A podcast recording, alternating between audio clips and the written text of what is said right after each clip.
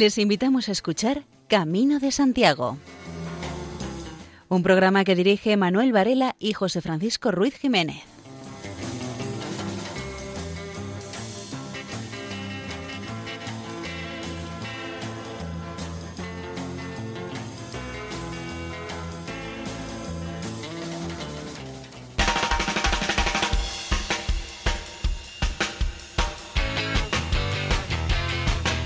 Aquí comienza el programa que esta emisora dedica quincenalmente a la peregrinación jacobea.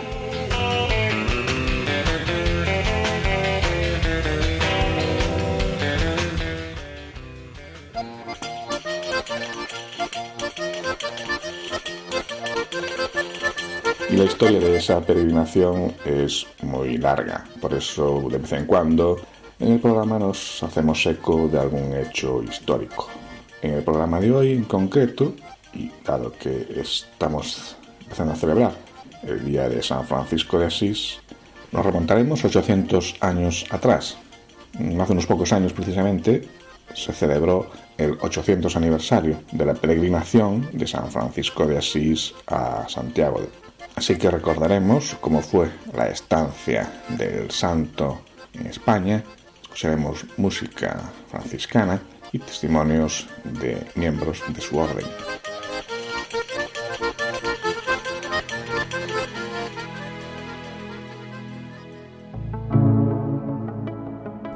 El peregrino de Umbría. El peregrino de Umbría, a ti llega un poeta con hambre de descanso, con gran sed de amor. El mundo le ha burlado con tristes desengaños, y ya no quiere al mundo, y solo busca a Dios. Qué amarga que es la vida, dulcísimo fratelo, de nada sirve al alma su pompa de oropel. Sus seductoras glorias tan solo son dolores, vestidos con mentiras, promesas de placer. Vivimos engañados por locas vanidades que lucen espejismos de mágica infantil, y no nos percatamos que es lo único seguro vivir en paz del alma para mejor morir. Felices son los sabios de esta difícil ciencia, Felices los que logran tal dicha conquistar. De ellos será segura la bienaventuranza, la paz aquí en el mundo y la perpetua paz. Yo tuve, como todos, mis años de locura, en que me daba miedo la sombra de la cruz, error de mis sentidos, viciados por el mundo, que la verdad mostrándome desvaneciste tú. No es del dolor huyendo como el dolor se vence, se vence con paciencia sabiéndolo sufrir en Dios puestos los ojos, tranquilo y confiado, así vencí los míos mirando para ti. Cuán ricos de esperanzas fueron aquellos años, los años juveniles, los años de ilusión, y en vez de aquella gloria que el corazón soñaba, tan solo quedó cierta la imagen del dolor. Es el dolor del hombre el solo patrimonio, lo único seguro que tiene el hombre aquí, y tiende, a pesar de esto, guardada ya en el alma, sobre todas las ansias, el ansia de vivir. ¿Qué es el afán, Dios mío, que parece locura? Vivir para el tormento, vivir para el dolor. Y sin embargo, es algo este afanar inquieto, este afán infinito del pobre corazón. Es que sin darnos cuenta buscamos una vida, sin penas, sin dolores, vida de plena paz y no nos convencemos que esta vida no es esta, sino la eterna vida, vida del más allá. Peregrino de Umbría, dulcísimo fratelo, esta vida es la tuya, esta la tuya fue. Que en ella te imitemos, Santo nuestro glorioso, para gozar la eterna en este padecer. De Juan Barcia Caballero.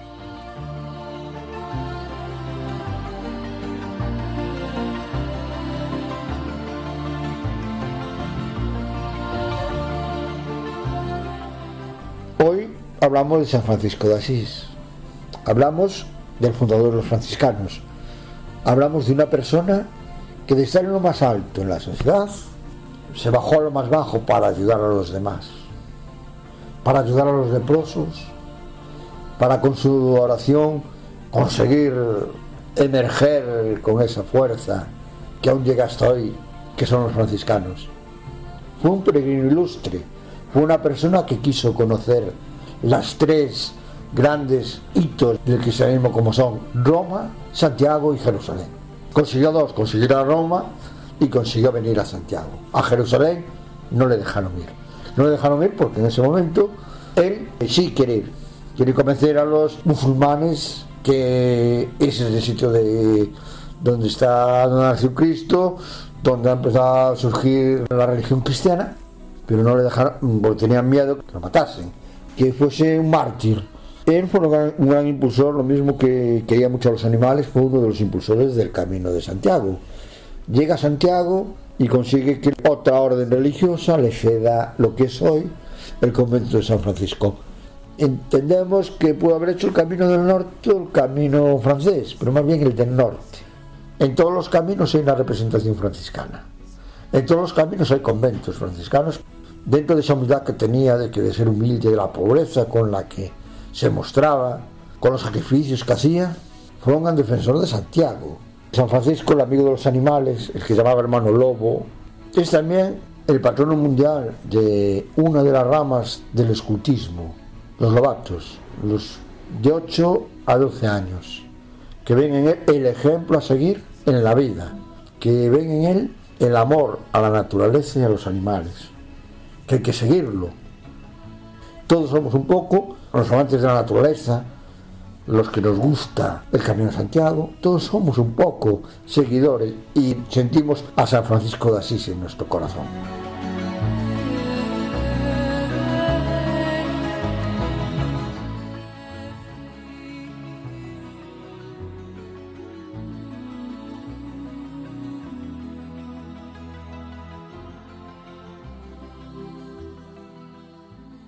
Franciscano Francisco Castro Miramontes, después de estar varios años acogiendo a peregrinos en la propia capital compostelana, ahora está recibiéndolos en el santuario do Cebreiro.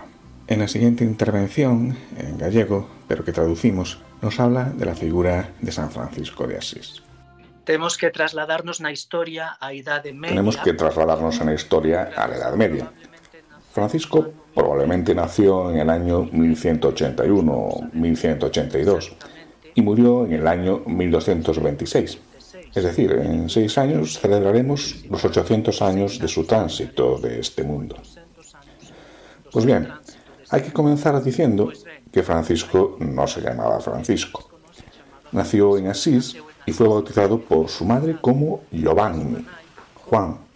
Pero su padre, cuando Francisco nació, estaba de viaje comercial en la Provenza, en Francia. Cuando llegó y supo que había tenido un hijo, se puso muy contento y lo que hizo fue llamarlo pequeño francés, en italiano Francesco. Podríamos decir nosotros, traducido al castellano, pequeño francés o francesito. De ahí viene el nombre Francisco. También se dice que el nombre Francisco puede venir de Franco, que puede significar hombre libre. Pues bien, tenemos ya a Francisco nacido, llamado así por su padre, un burgués, un comerciante, en un momento en el que la burguesía comercial estaba empezando a tener mucha importancia. Lo cierto es que había una estratificación social muy fuerte en esa época, que era con los mayores y con los menores. Pues bien, Francisco estaba ahí en el límite, por eso, por una parte, vivía muy bien, su padre tenía suficientes medios y él era conocido como el rey de las fiestas en Asís.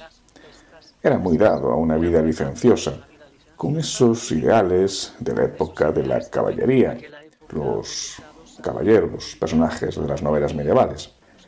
el caso es que Francisco fue a una batalla y ahí tuvo un primer momento impactante de su vida. Siendo joven, tendría unos 18 años, hubo una lucha entre la ciudad de Asís, representante de la burguesía, y la ciudad de Perugia, en la que vivían nobles expulsados de Asís. En la lucha, Francisco salvó la vida, pero cayó prisionero. Estuvo cautivo casi un año, hasta que finalmente lo rescata su padre. Francisco ahí tuvo una profunda herida enfermó mucho, al parecer de tuberculosis, y el caso es que comienza a cambiar su conciencia. Se da cuenta de que realmente no tiene sentido lo que está haciendo, y se encuentra con la figura de Jesús de Nazaret, que viene a colmar su corazón de buscador, de hombre abierto a un gran ideal. Él, en cierta manera, era un gran idealista. Descubre que hay un gran Señor, no como los señores de este mundo, sino un Señor que te abre las puertas de la vida eterna. Surge así la vida del santo Francisco de Asís, hombre de paz, de humildad, de fraternidad. Hombre que representa una serie de valores humanos que hace que Francisco tenga actualidad, que nos puede ayudar muchísimo. El primer gran ecologista de la historia, porque en la época medieval él iba por los caminos y llamaba al sol hermano, a la luna hermana, al viento, al agua, a las hierbas, a nuestra hermana tierra. Francisco de Asís representa una serie de valores que a día de hoy nos vendría muy bien para recuperar la memoria de qué sentido tiene ser personas humanas. A mi manera de ver, el sentido profundo es el amor. Solamente el amor es lo que da sentido a la vida. Habría mucho más que contar de él. Es una historia muy conocida. Es probablemente uno de los personajes medievales más conocidos porque hay varias biografías de él de la época. Tanto es así que solo dos años después de su tránsito de este mundo, ya se estaba escribiendo una biografía oficial. Estaban vivos todos aquellos que convivieron, que conocían a Francisco. Él funda una fraternidad con otros hombres jóvenes que se acercan a él, que quieren vivir su ideal de vida. Luego también viene una jovencita que se llama Clara, Clara de Asís. Las clarisas son realmente como un alma femenina franciscana y no se puede entender la vida de Francisco sin Clara. Ella fue un personaje histórico también muy importante, y también los seglares, hombres y mujeres que estaban casados, que querían seguir el estilo de vida de Francisco, pero que no podían dejar a sus hijos, la familia. Entonces Francisco les dijo que podían vivir el ideal de vida franciscano en casa, con su gente, y surge la Orden Franciscana Seglar, o la llamada Tercera Orden Franciscana. Muchos personajes históricos fueron de la orden franciscana sagrada. Por ejemplo, tenemos a Cervantes, el autor del Quijote. Están escuchando Camino de Santiago en Radio María. El primer tema musical que escucharemos en este programa, dedicado a San Francisco de Asís, es el titulado Rosas de sangre han florecido.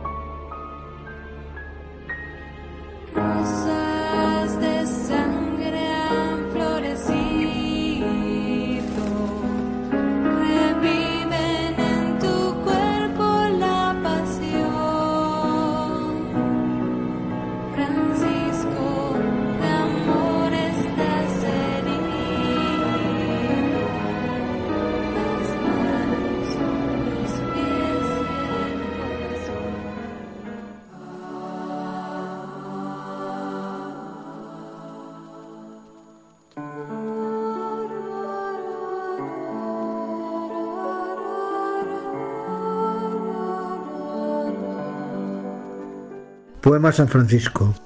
Viene el santo delgadito con su nube de mosquitos. Le guardan las espaldas los mendigos y los pájaros la abrigan del frío.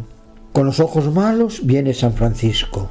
Con el cuerpo enfermo y el alma con los animales habla San Francisco y el hermano lobo se traga el mordisco. Lleva toda rota túnica que lleva. Yo le llevo un saco para echarle piezas. Lleva todas rotas las manos y piernas, y medio vacía va la limosnera. Si sube la fiebre, se acuesta en la piedra. Se va el santo delgadito con su nube de mosquitos. Le guardan las espaldas los mendigos, y los peces se ahogan por salir a despedirlo. Gloria Fuertes.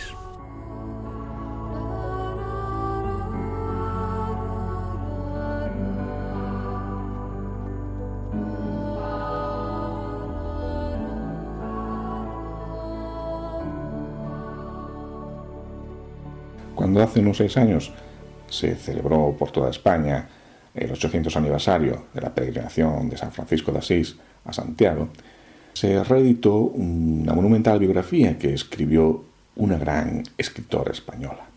Emilia Pardo Bazán dedicó un extenso libro a tratar la figura de San Francisco de Asís, y en una de sus páginas dice lo siguiente.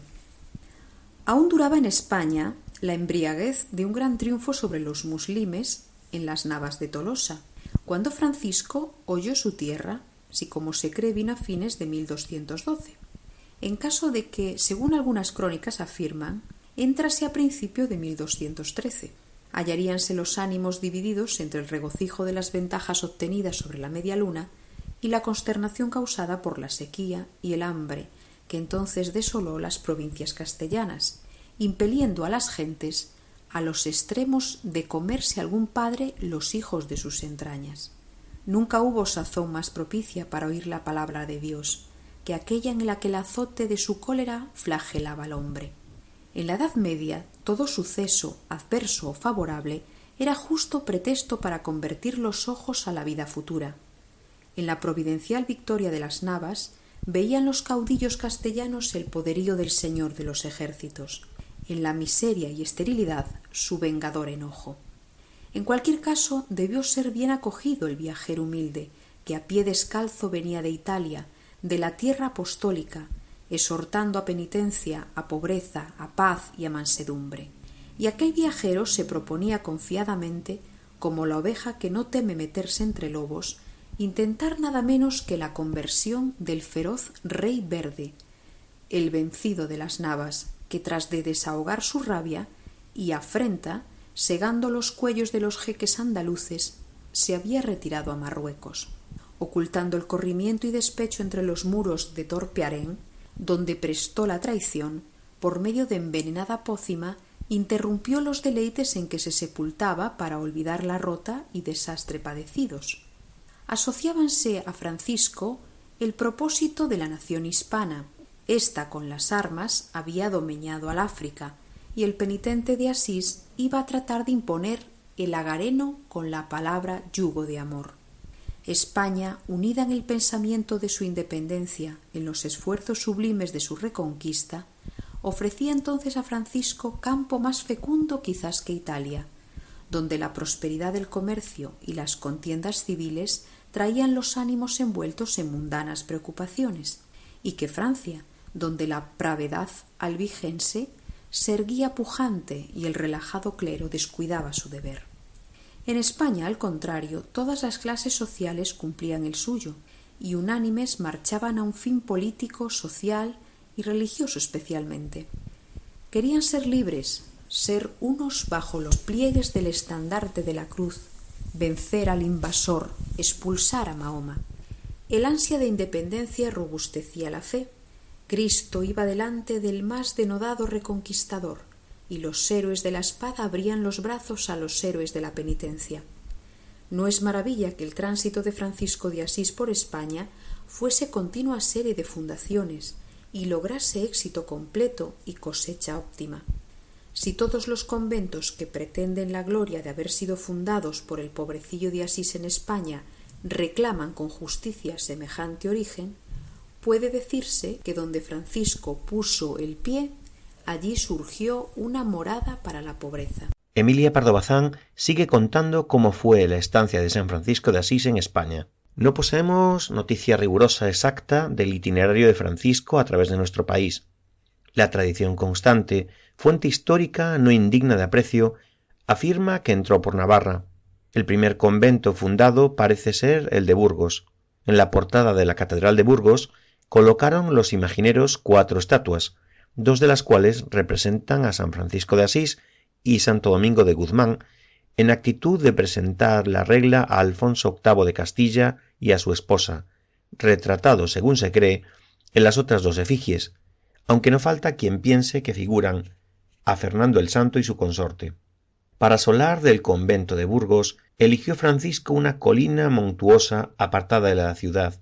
El de Logroño fue donación de un hidalgo de La Rioja, Medrano, que se determinó a ello por haberle sanado Francisco a un hijo suyo cuando se hallaba en agonía.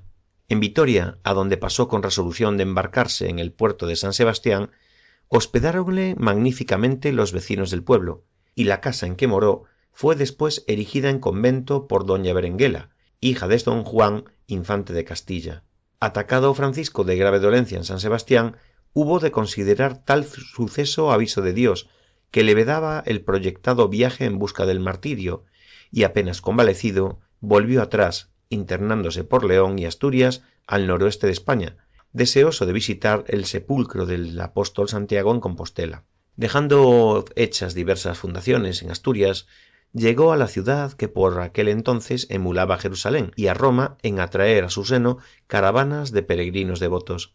La leyenda da por hospedaje a Francisco en Santiago, la humilde choza del pobre carbonero Cotolay, que residía en los barrios extramuros de Compostela y añade la leyenda que habiendo Francisco elegido para la edificación del convento unas hondonadas conocidas por Val de Dios y Val del Infierno, territorio cuya propiedad pertenecía al abad de benedictinos de San Payo, obtúvola de éste mediante el feudo usual del canastillo de peces. Después dijo al carbonero su huésped Ya tenemos el terreno, ahora tú correrás con los gastos de la fábrica. Soy pobre, respondió Cotolay, Cava con fe las márgenes de esa fuente, ordenó Francisco, señalando una que no lejos manaba. Cavó dócilmente el carbonero, y a poco descubrió un arca henchida de monedas y ricas joyas, en cantidad bastante, para sufragar la erección del convento. Un discípulo y compañero de Francisco, Benincasa de Todi, era entre tanto enviado a la villa de A Coruña a echar los cimientos de otra mansión franciscana. El discípulo se dirigió a los rudos pescadores que formaban el grueso de la población, y ellos alzaron con sus curtidos brazos y costearon con sus limosnas los muros de la casa de paz, situada como un faro al borde del océano. Cuando los operarios carecían de sustento, el fraile se llegaba a la orilla y llamaba a los peces, que saliéndose del natural elemento, acudían a ofrecerse para mantener a los trabajadores de San Francisco de Asís, se cuenta que al pasar por Villafranca del Bierzo, camino a Compostela, se hospedó en el antiguo Hospital de Santiago. Leyenda o dato biográfico verificado, el relato es útil para entender cómo la caridad alcanza su máxima potencia.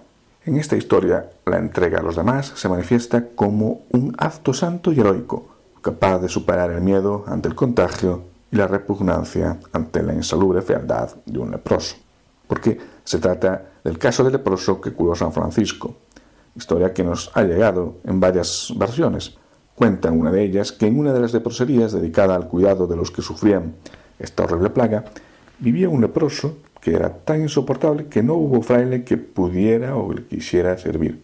Al enterarse San Francisco del problemático caso, marchó a la leprosería con el fin de serenar a la repulsiva criatura que no se cansaba de blasfemar y noche contra Cristo, su Santísima Madre. El hermano Francisco se acercó al enfermo y le saludó cariñosamente. Dios te dé su paz, hermano carísimo. ¿Qué paz puedo esperar de Dios, que me ha quitado toda paz y todo bien, y me ha dado tantas y tan repugnantes heridas? El pobrecito de Asís le contestó exhortándole a tener paciencia y asegurándole que si Dios le había atribulado con un mal tan cruel, era para fortificar la salud del alma, si se llevaba el sufrimiento con resignación. El enfermo, desesperado, le espetó a bocajarro que su enfermedad no era la única desgracia que tenía que soportar, sino que encima sufría también a causa de la negligencia de los mismos compañeros del santo, que habían dejado de atenderle. El hermano Francisco, pidiendo ayuda al cielo, se entregó a sí mismo al leproso, diciéndole, haré lo que tú quieras. A lo que respondió el leproso, quiero que me laves todo el cuerpo, porque yo sufro tanto que a mí mismo no me puedo soportar. Por respuesta, el seráfico Francisco preparó el agua y se puso a lavar las heridas del leproso. Y dicen que donde le tocaba renacía la carne perfectamente sana, y a la vez también el alma del pecador. Arrepentido de todas sus faltas e injurias, el leproso pidió misericordia a Dios y se confesó. Quince días después, el pobre volvió a enfermar, pero ya libre de pecado, entregó su alma a Dios. Quizás llegó a ser más conocida otra versión, que cuenta cómo la misericordia y compasión que tenía San Francisco era tanta que besó al mismo leproso, superando primero su propia repugnancia para poder hacerlo. Veía el valor de cada ser humano, ya fuese un enfermo o un pobre, mereciendo los más necesitados un trato aún más exquisito. Francisco, de familia caudalada, renunció a todo lo que tenía, incluyendo su vestimenta. Abrazó la pobreza metiéndose en el pellejo de los necesitados para sufrir la misma vida de los pobres y así poder acercarse a ellos. A raíz del paso de San Francisco por Villafranca, donde según la tradición pernoctó en el Hospital de Santiago, los franciscanos se establecieron en dicho hospital, donde permanecieron hasta 1285, cuando se trasladaron a lo alto de la villa. No quedan ni las ruinas del antiguo convento de San Francisco, que ardió entero en el siglo XIX, ni siquiera las de su hospedería, Solo ha perdurado la iglesia, cuya portada es románica del siglo XIII. Pero lo que más cautiva de esta iglesia es la insólita armadura morisca que cubre la nave, adornada con pinturas de formas vegetales de estilo gótico del siglo XV. Según la tradición de Villafranca del Bierzo sobre la fundación del convento y iglesia de San Francisco, siguen corriendo los rumores que colocó la primera piedra el mismo santo patriarca de Asís. San Francisco de Asís en Rocaforte. El peregrino que hace el camino de Santiago, cuando sale de Rocaforte, enseguida encuentra un bello paraje para hacer un alto. Es la fuente de la que hay quien dice que brotó con el paso de San Francisco de Asís por el pueblo, y a la que acudían para recoger agua tanto los monjes del oratorio de San Bartolomé como los habitantes de Rocaforte. La tradición dice que el santo apagó aquí su sed. Por las propiedades de sus aguas bendecidas, para curar muchas clases de enfermedades, y que tomaban especialmente las parturientas, fue llamada fuente de la salud. Según algunos, aquí dejó el santo su concha de peregrino tras su regreso de Compostela, y los peregrinos la usaban para beber el agua. Antiguamente había también un lavadero, al que durante muchos años acudieron las mujeres de Rocaforte a hacer las coladas. Con la llegada del agua corriente a los hogares, hace varias décadas, el lavadero se abandonó y con el paso del tiempo y a fuerza de no usarlo se fue hundiendo. En la actualidad la fuente se ha reformado. El lavadero ha sido restaurado a la manera en que estaba en aquellos tiempos y se ha adornado con un escudo en su interior. Además, aprovechando que el lugar se ha convertido en punto de reunión del Camino de Santiago, se ha construido un área recreativa. Gracias al enorme esfuerzo de muchos de los habitantes de Rocaforte, quienes trabajaron personalmente en la reconstrucción, se ha conseguido que la fuente de San Francisco sea hoy uno de los lugares más bonitos y agradables del pueblo. Para subir al oratorio de San Bartolomé de Rocaforte, San Francisco tuvo necesidad de desviarse un poco de la ruta, pero esta desviación está totalmente de acuerdo con la psicología del poverello, que recuerda con añoranza en su testamento. Como en los principios de la orden, él y sus frailes veneraban con devoción sobre todo las iglesias y ermitas abandonadas, y se detenían de buen grado junto a ellas. Al divisar pues a lo lejos desde su camino el oratorio aislado de Rocaforte, San Francisco sintió ansias de acercarse a él y de detenerse un poco y descansar a su arrimo. Cuando pasó por allí San Francisco de Asís camino de Santiago, dejó un compañero al cuidado de un enfermo, y fundaría a su regreso un convento franciscano. Fue habitado permanentemente por monjes franciscanos, quienes años más tarde lo abandonaron durante trescientos años. El edificio se reconstruyó en el siglo XVII y fue ampliado y habitado por última vez a finales del siglo XVIII y comienzos del siglo XIX. Después, la ermita, la más rica en leyendas de la zona, quedó vacía y se utilizó como hospedaje incluso para guardar ganado desde hace algunos años. El oratorio, vacío y muy deteriorado actualmente, conserva una austera iglesia gótica y un sencillo claustro del mismo estilo. Solo se abre al público el 24 de agosto, cuando se realiza en la iglesia una misa en honor al patrón del pueblo, San Bartolomé. Al llegar San Francisco a la iglesia de San Bartolomé, fijó su báculo en la dura roca y al momento reverdeció, convirtiéndose en un frondoso moral. El árbol se secaba cuando los monjes abandonaban el lugar y brotaba de nuevo cuando regresaban. Sus frutos y hojas se usaban en la curación de llagas y sus astillas han tenido fama hasta nuestros días, ya que se metían en una bolsita que se colgaba al cuello de los niños, como un buen remedio contra la enfermedad del susto que padecían al entrar en habitaciones y lugares oscuros. El padre Fray Manuel Garay narra la estancia de San Francisco en Logroño. Entró el santo en la ciudad de Logroño, es la primera ciudad para entrar en Castilla viniendo de Navarra. A la entrada de San Francisco en esta ciudad se conmovió aquel pueblo devoto con el ejemplo del santo. A todos robaba los ojos, pero los del santo patriarca se iban a los pobres y enfermos, entrándose por los hospitales para llenarlos de consuelos e inundarlos de prodigios. Sabido es el que aquí obró con el hijo del capitán Medrano, que estaba al borde de la muerte, pero por intercesión del santo recuperó la salud perfecta. Dicen unos que estaba ausente el capitán Medrano, padre del favorecido joven, pero informado el capitán Medrano invitó a Francisco que fuese a su casa con presteza. Encontró al santo en Logroño, y deseoso de que en aquella ciudad fundase convento de su orden, le ofreció para ello su torre, casa del vado y huerta junto al río Ebro. Aceptó el santo la generosa oferta del capitán, y reconocido el sitio, le pareció conveniente para fundar allí el convento. Para este fin le dejó al capitán Medrano encargadas algunas instrucciones con las cuales estuviesen adelantadas las cosas concernientes a la fábrica.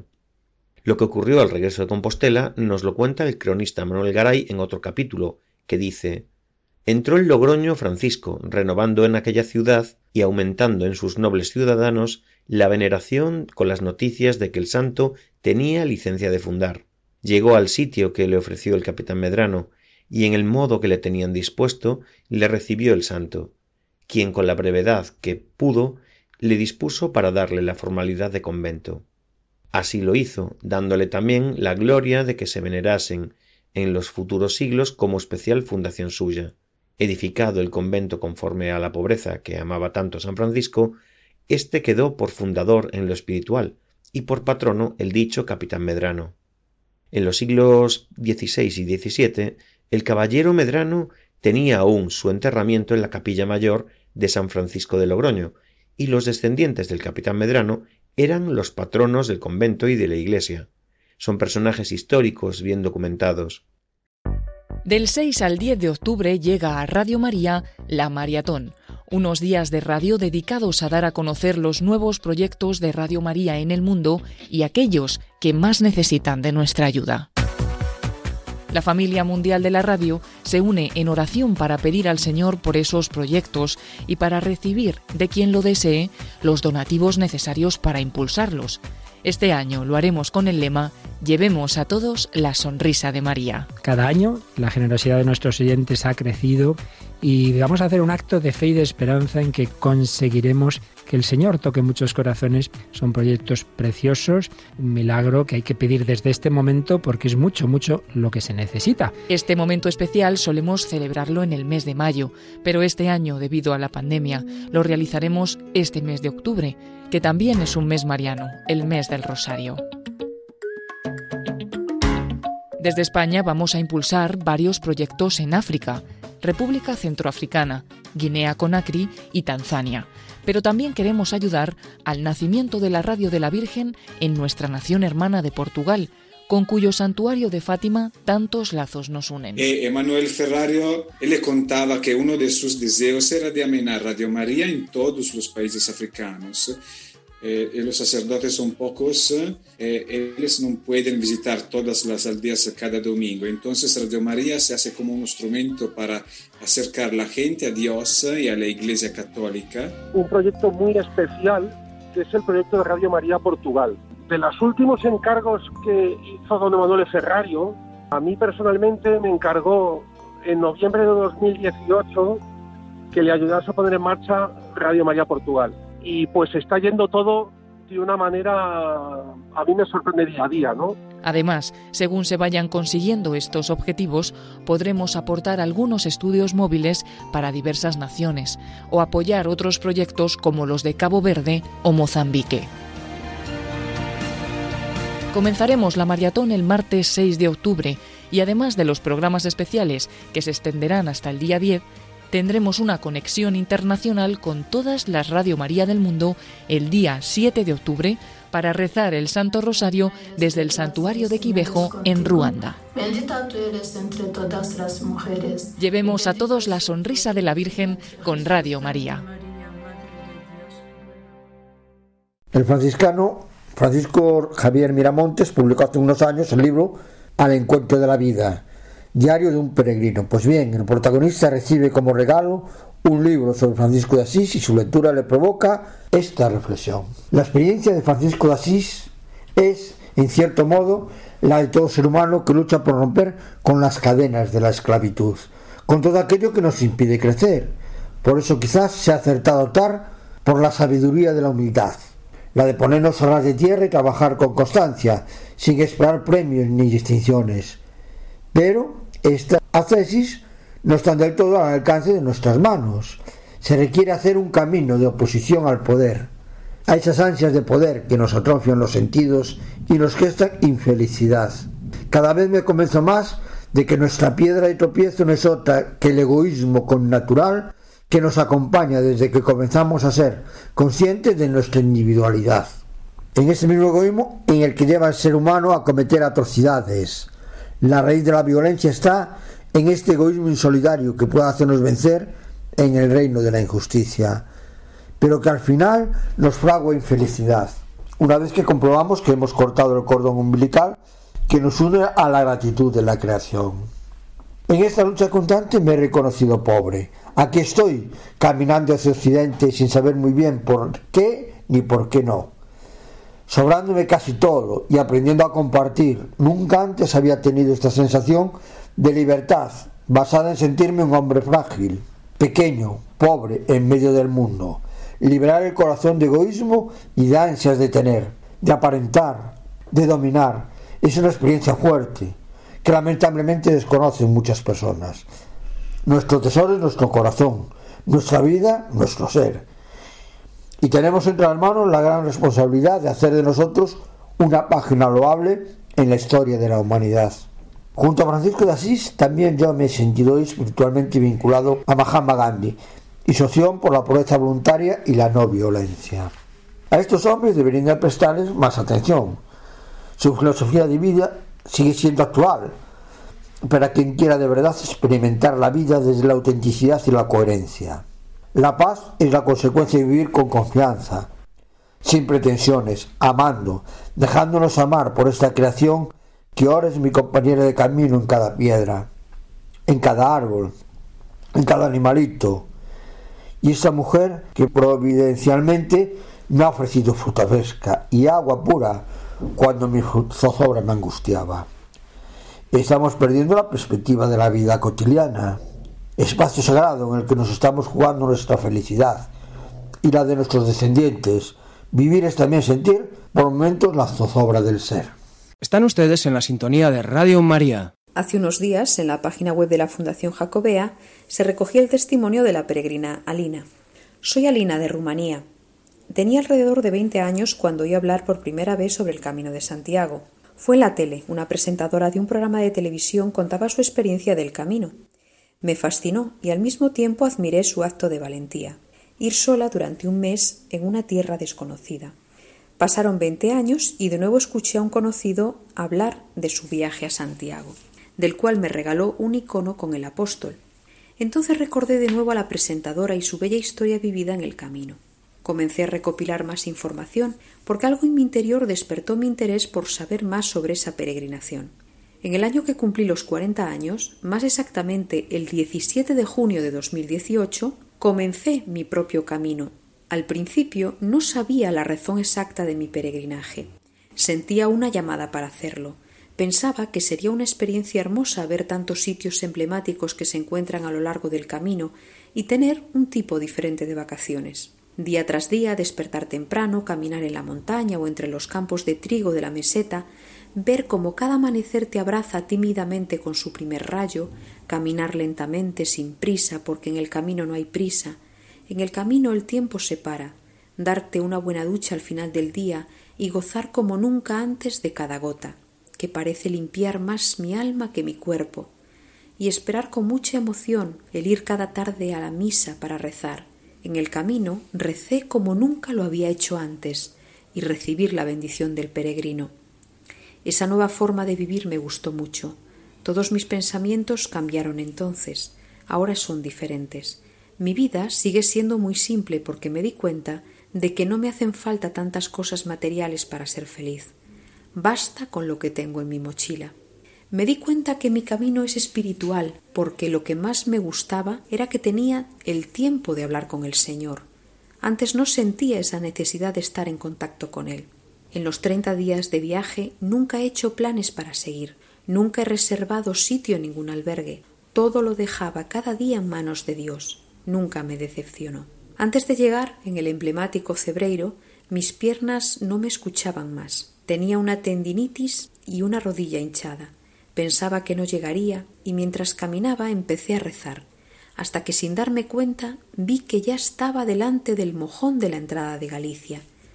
Y aunque estaba sola, sentía que alguien me acompañaba y subía conmigo ayudándome. Llegué. Pensé que lo mejor era ir primero a coger una cama en el albergue y luego volver para entrar y rezar en la iglesia de Santa María la Real de Ocebreiro.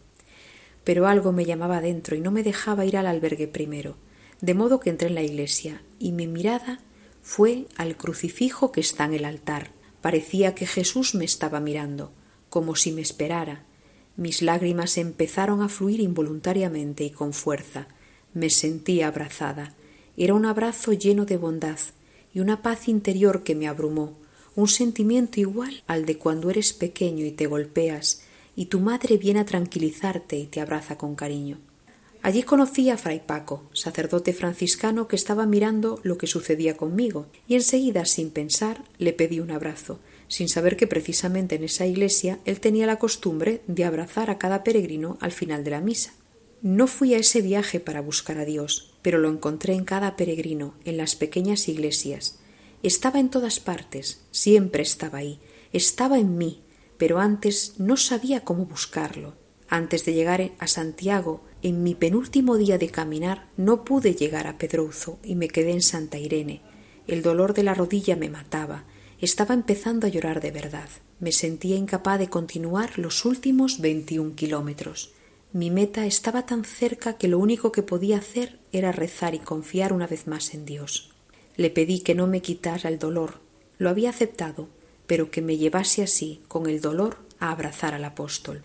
Al día siguiente llegué a Santiago sin ningún dolor, como si fuera mi primer día caminando. No tenía nada reservado para mi llegada a Santiago, nada preparado. Cuando salí de la oficina del peregrino con mi compostela en la mano, una monja me sonrió y me propuso si quería quedarme esa noche en el albergue del convento de San Francisco.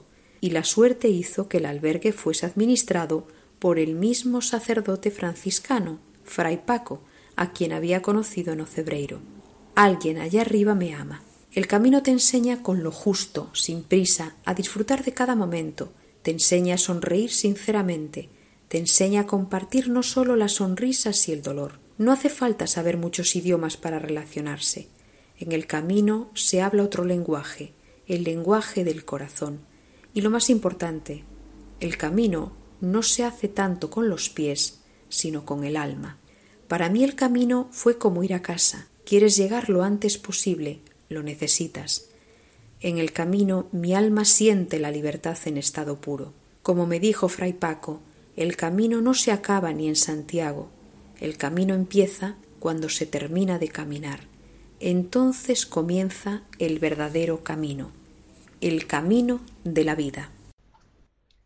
La inminencia del Año Santo Compostelano ha sido determinante para que el patronato de acogida cristiana en los caminos haya decidido mantener la celebración de su congreso los días 15, 16 y 17 de octubre de este año 2020. Con el lema Sal de tu tierra, el mismo con el que el arzobispo de Santiago convoca la celebración jubilar, estas jornadas se desarrollarán en una doble modalidad, presencial y telemática. El Congreso tendrá lugar en Santiago de Compostela, en el Centro Internacional de Acogida al Peregrino. Allí se expondrán las ponencias y mesas redondas previstas, aunque algunos de los participantes intervendrán a través de videoconferencia. Las plazas para poder seguir el Congreso presencialmente son, lógicamente, limitadas y serán asignadas por riguroso orden de inscripción. En la variante telemática se podrán seguir las conferencias en directo, y también acceder posteriormente a las grabaciones audiovisuales de todo el contenido del Congreso. Asimismo, se habilitará un canal de comunicación en tiempo real para que los asistentes por la vía telemática puedan enviar preguntas que se formularán al finalizar cada intervención. Tomando la idea central de la carta pastoral de Monseñor Julián Barrio, Sal de tu tierra, el Congreso aborda el concepto de salir en el marco de la Iglesia en salida que propone el Papa Francisco. El programa está enfocado a ofrecer elementos que impulsan a los peregrinos a salir de la comodidad y del letargo y atrofia espiritual, en palabras del propio Papa. Así se ofrecerán testimonios interesantes de experiencias duras en torno a la peregrinación, hacer el camino para superar el duelo por la muerte, la reinserción social a través del camino desde la pastoral penitenciaria y peregrinar sobrellevando una enfermedad. El Congreso contará con la participación del cardenal Peter Turkson, prefecto del Dicasterio para el Servicio del Desarrollo Humano Integral, quien hablará sobre el hombre en camino, aspectos antropológicos de la peregrinación. También estarán presentes el arzobispo de Pamplona y varios canónigos de la Catedral de Santiago, quienes abordarán la catequesis y pastoral en torno a la acogida y hospitalidad. El conocido compositor Cesario Gavarain tiene un tema titulado Francisco, Evangelio Vivo, que aquí escucharemos en una versión rockera a cargo del grupo Crucificados.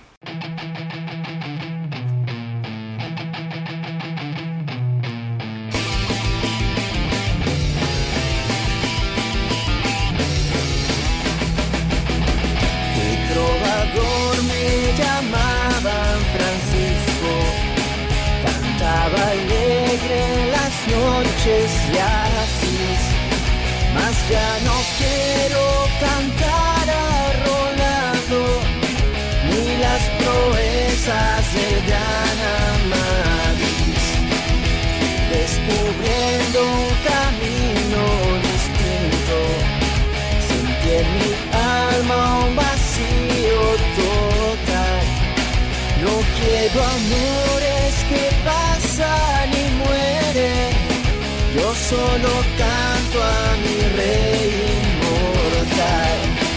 Yo quiero ser evangelio viviente, abandonarme en tus brazos, Señor. Ser como un niño que juega se duerme, mientras su padre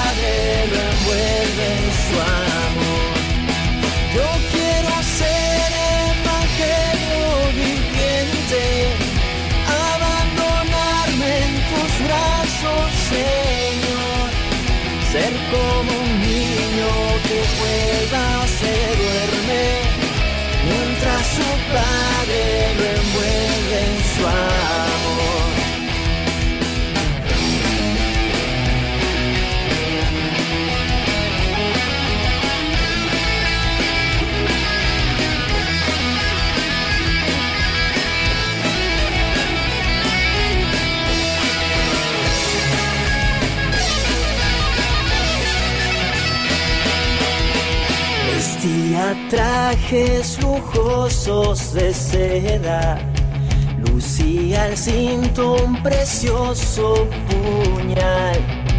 Hoy mis señores son esos leprosos y mi vestido es que pobre sacar.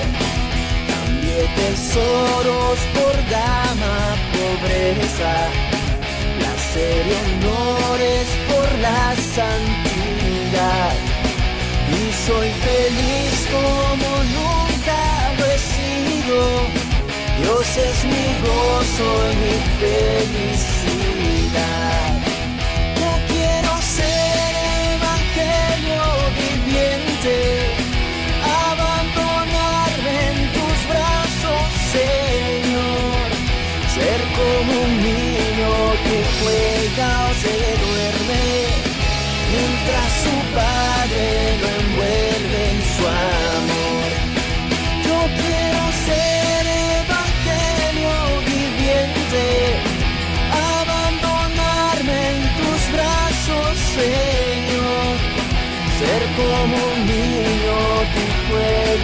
Duerme, mientras su padre lo envuelve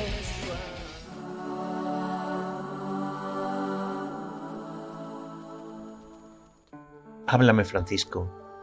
Como la Magdalena al sepulcro de Cristo, me acerqué al relicario en donde te escondí y cual ella al deseado te busqué, y no te he visto, imagen tierna y dulce de Francisco de Asís, como al Graal un día que sólo ver lograron, ojos que vida hubieron de un puro corazón, te busqué y no te he visto. Los míos ya cegaron, para siempre perdieron la querida visión. Tu místico lenguaje de mi alma un tiempo halago, hoy suena en mis oídos con extraño soñar. Fuimos como dos gotas que juntó un mismo lago, mas una es niebla y sube, otra es agua y va al mar. Pero háblame, Francisco, y dile al alma mía, tú que hermanos tan solo y por doquiera ves, lo que al lobo de Gubio le dijiste aquel día, en que corrió a tu lado y te lamió los pies. Es un poema de Juan José Barcia Goyanes. Al principio del programa escuchábamos en gallego a franciscano Francisco Castro Miramontes. Ahora lo vamos a escuchar en castellano, dando la bendición a los peregrinos. Que el amor sea luz de esperanza en tu caminar. Que la paz sobreabunde en tu corazón. Que la bondad sea tu huella en esta vida. Que la fe te afiance frente al misterio de la vida. Y que llegado el momento de alcanzar la meta, el amor, Dios te abrace eternamente. Sé feliz y haz felices a los demás. Llega la hora de despedirse. Llegue esa hora, que tengáis una buena semana, que pronto podamos hacer el camino, que pronto podamos vernos en el camino, que no nos lo impida esta pandemia que nos está acosando a todos, que nos está poniendo a prueba. Para poder salir de ella tenemos que ser constantes, servirnos y servir a los demás. Que tengáis un buen día. Han escuchado en Radio María Camino de Santiago, dirigido por Manuel Varela y José Francisco Ruiz Jiménez.